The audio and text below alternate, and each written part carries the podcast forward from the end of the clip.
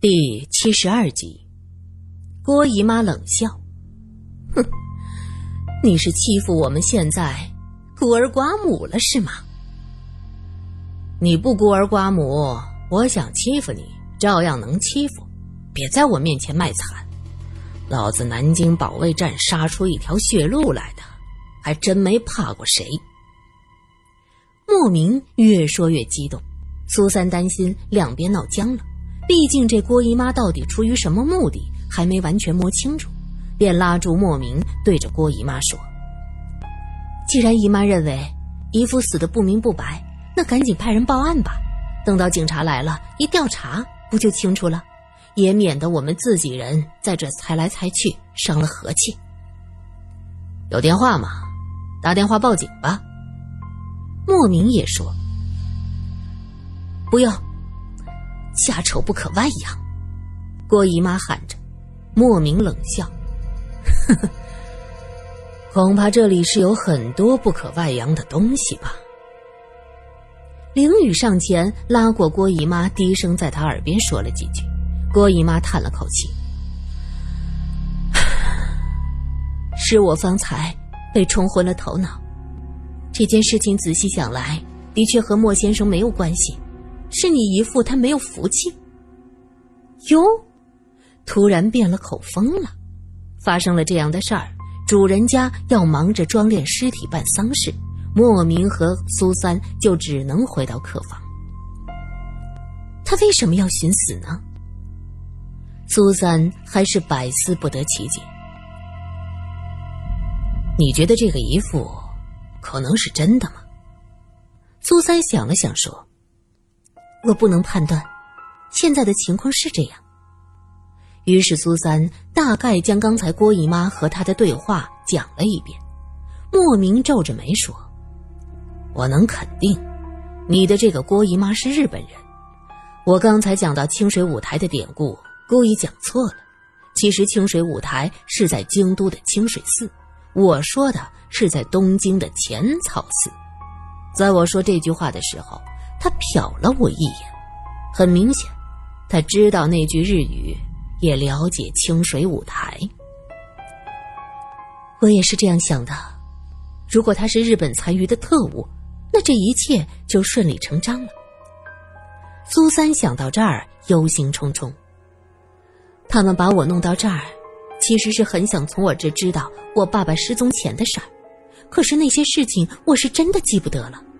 他们今天逼问我，没有得到结果，我怕接下来就不会这么客气。我们就两个人，他们不知道暗地里还有多少人呢。他们的人应该不会多，因为我看这所谓的山庄家具简单，吃的也够糟糕的。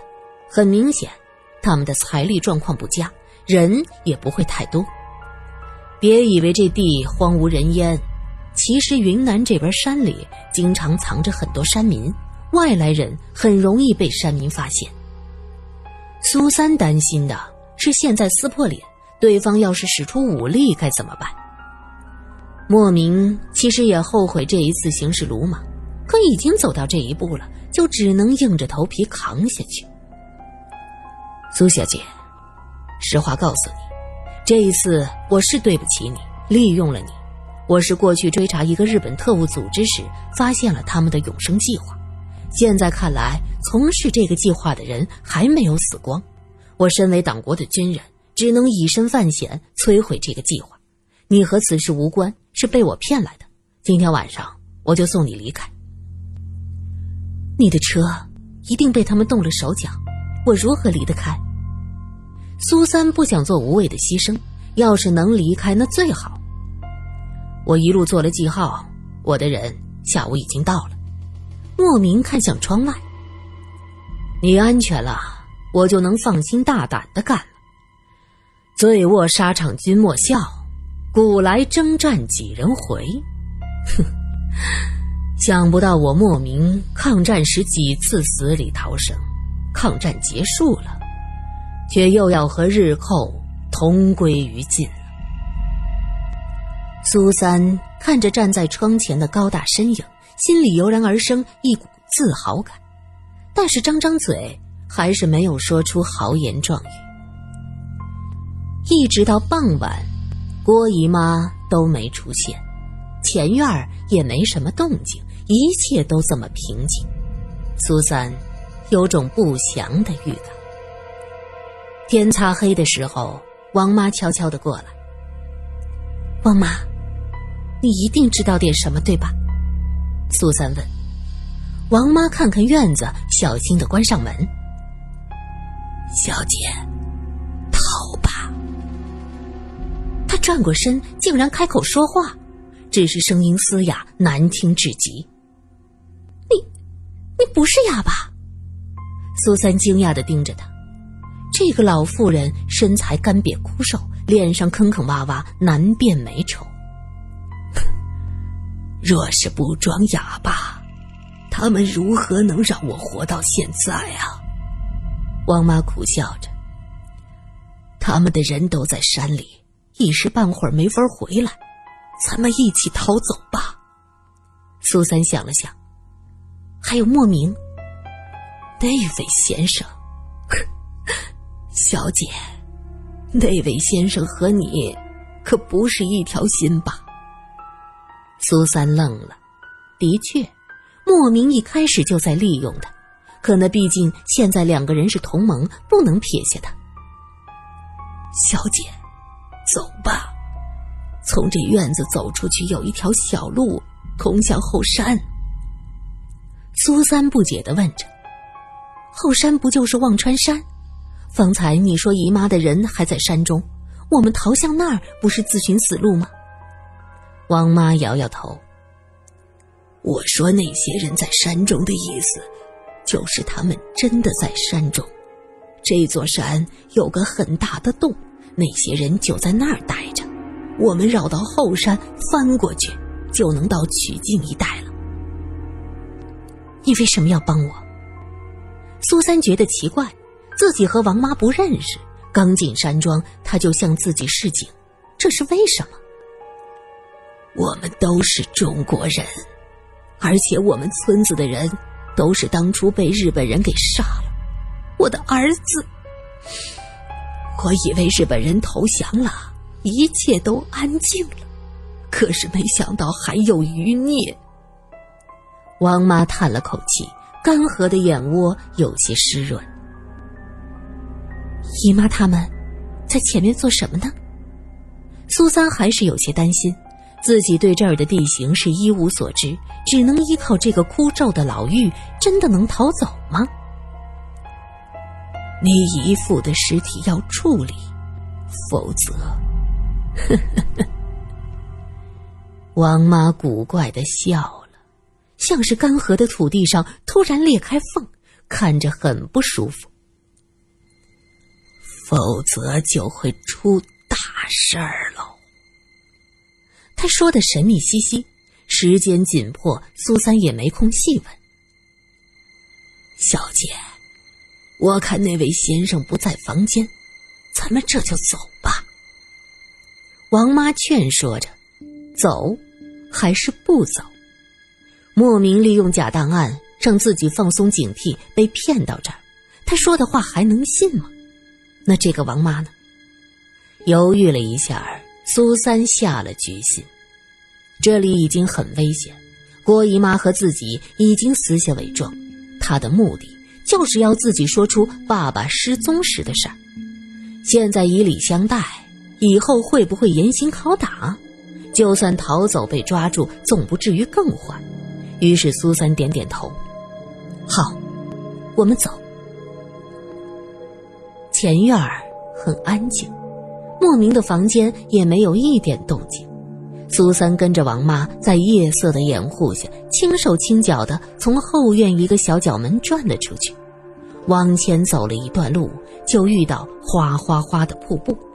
王妈指着瀑布说：“穿过去，里面是条暗道。”苏三知道这云贵一带多喀斯特地貌，溶洞很多。看着王妈灵巧的爬上去，苏三挥手说：“我爬不上去，要不我按照原路走吧。”王妈站在大石头上催促道：“别啰嗦，再浪费时间，要被他们发现了。”苏三努力的向上爬，却始终够不到大石头。苏三喊道：“王妈，你拉我一把。”王妈弯下腰去拉苏三，苏三猛地一用力，王妈被他拽下来，摔在地上，疼得哎呦哎呦的叫：“哎呦，你做什么？”那块石头很高，王妈摔得有点重，躺在地上起不来身。苏三俯下身去，用力的在他脸上撕扯着，嘴里说着：“让我看看你的真面目。”王妈的头晃来晃去，躲闪着。你什么意思？意思是，一个人身上的气味是不会变的。凌雨，你喜欢吃巧克力？那天去找我，我就闻到你身上淡淡的巧克力的味道。来的路上，你随手就能掏出巧克力。试问，一个山间的佣人老妈子，怎么会在身上有奶油巧克力的香味儿呢？姐，我是你表弟呀。凌雨见被苏三认了出来，开始打感情牌。苏三冷笑道：“哼，你们不过是复制品。我想了一个下午，姨父为什么看到我以后就自杀了？如果他是真的姨父被你们控制了，他不是该千方百计的告诉我真相吗？发现你假扮王妈来骗我的时候，我终于想明白了。”苏三从兜里掏出匕首，抵在凌雨的咽喉。姨父要告诉我的就是这个吧？你们这些复制了别人的面孔和身体，窃取他人记忆的人，必须一剑封喉才能解决掉。凌雨大叫着：“你不能杀我，因为我死了，凌雨就真的彻底消失了。他的记忆，他的记忆中的一切。我虽然是复制了一部分凌雨的记忆。”可是我从里到外都是凌雨啊，姐，我求求你。苏三没有杀过人，方才讲这些也是为了出气。他痛恨这些人竟然连死去的姨妈和凌雨都不放过。他用力压了一下匕首，凌雨吓得哀求：“我不要！不想死就说明白，你们到底是什么？是人还是什么生物？为什么要变成我姨妈和凌雨的样子？”房子，都是那栋房子。贾玲雨大叫着。武则将军研究永生很多年，始终不能有所突破。他在全国各地寻找适合研究的场所，发现了你姨妈家的那栋房子。那房子所在的磁场独一无二。武则将军为了得到这个房子，利用磁场共振，让你的姨妈和姨父不停的做同一个梦，同时。这样的共振试验，他也发现你姨妈一家人，竟然是研究的最好材料。于是，于是就有了那场凶案。他们在脑死亡之前，脑细胞中的记忆细胞被提取了出来，在面目相似的人体内复活，只是系数有限，最后只能唤醒一部分记忆。贾玲雨苦笑着：“哼，我也是受害者呀。”我现在都记不得我到底是谁。我有大部分灵雨的记忆，还有一部分本体原来的记忆。是，我是想骗你，因为我想脱离这种傀儡的日子，顶着别人的脸，用别人的记忆，我难受。我，我能帮到你什么？苏三不解。你也是独一无二的，因为你的父亲是武则将军的大学前辈。是他首先研究出的永生课题，可是后来他发现了日本人的狼子野心，在某一天消失了。武则将军调查过，他失踪前是和你在一起。他怀疑你的父亲将某种微缩后的资料植入了你的体内，同时抹去了你当时的记忆。他们这几天在山洞，就是忙着组装设备，一旦组装完毕，就要从你的身体里找资料。或者直接提取你的脑细胞培养，找到他们需要的东西。姨妈从你身上找不到突破口，就只能由我来行动了。是要把我养的好好的，然后活体解剖吗？苏三越想越生气，手上不由自主用了劲儿。贾玲雨疼得大叫：“我都说了，你得放过我。”他从来就没有答应你说了实话就能放过你。况且，没有其他人证，我们怎么知道你说的是不是实话？一个冰冷的声音从身后传过来，正是莫名。没等苏三缓过神来，莫名已经按住他的手，将那匕首深深的扎入了贾玲雨的喉咙。噗嗤一声，鲜血喷溅出来。苏三躲闪不及，脸上被喷了不少。啊！我杀人了！我杀人了！苏三大惊失色，炸着手，不知所措。只听着贾玲雨的喉咙发出咯咯的声音，莫名俯身问着：“你还有什么话说？如果你是中国人，我可以帮你给你的亲人带个口信。”贾玲雨瞪大了眼睛，一个字也说不出来。他艰难的从口袋里掏了掏，摸出了一块巧克力，颤颤巍巍的想举起来，最终手臂还是重重的落下去。他死了，我杀人了，我杀人了。我杀人了！苏三用力的在地上蹭着手上的鲜血，同时别过头去，不去看贾玲雨。那张脸上依稀还有少年凌雨的几分模样。苏三不忍心看着他这样死去。真正的凌雨，在十二岁时已经死了，他没能长大成人。日本人利用那栋房子的磁场扰乱姨父的心神，让他突然发疯，杀死了自己的家人。或者从那以后，被日本特务救活的姨父就浑浑噩噩的活着，因为他也是试验品，是研究那种磁场对人体脑电波影响的最好材料。长期的人体实验让他的大脑严重的受损。直到早上看到苏三，记忆的闸门一下被打开，他痛恨这种被当作实验品养着的日子，同时又竭尽全力的想为苏三示警。于是他回到房间，削尖了竹块，扎进喉咙，自杀了。一只手伸过来，莫名问道：“你还好吗？”“不好，我杀人了。”苏三木然的盯着自己的手，鲜血被擦掉，但是那股血腥味儿，还有那种热乎乎的感觉，依旧残留在指尖，根本就擦不掉。是我杀的，和你无关。莫名用力的拉起苏三，走吧，我的人在那边。苏三微微一愣：“你真的有人接应，没有骗我？原来你跟着他逃出来。”是怕我骗你？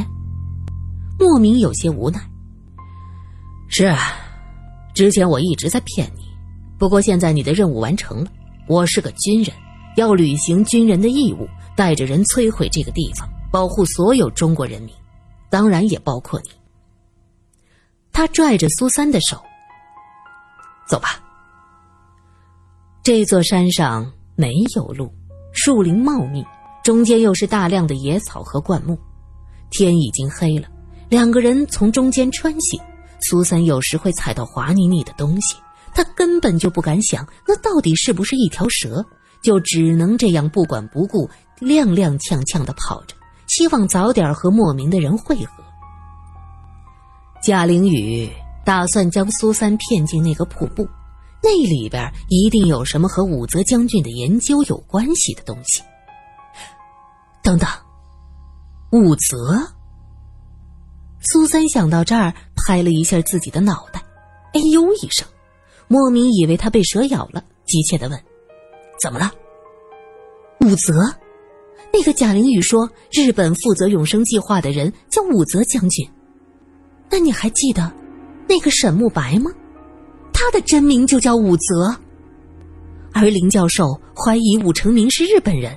这么说来，那个武则将军极有可能就是武成明。苏三用力的点头。这样看，这样看，一切就能串起来了。如果武成明没有死，又没有逃回国去，这暗中的一切应该是由他主持的。怪不得林教授的日记不见了，一定是后面有记载对他不利的东西，被他拿走了。可是武成明到底在哪里？苏三有些茫然。进入这个鬼地方，院子里就看到四个人：郭姨妈、郭姨父、贾玲雨，还有王妈。郭姨父和贾玲雨死了，可以排除。那么最有可能是武成明的人就是王妈。真正的王妈是男扮女装的。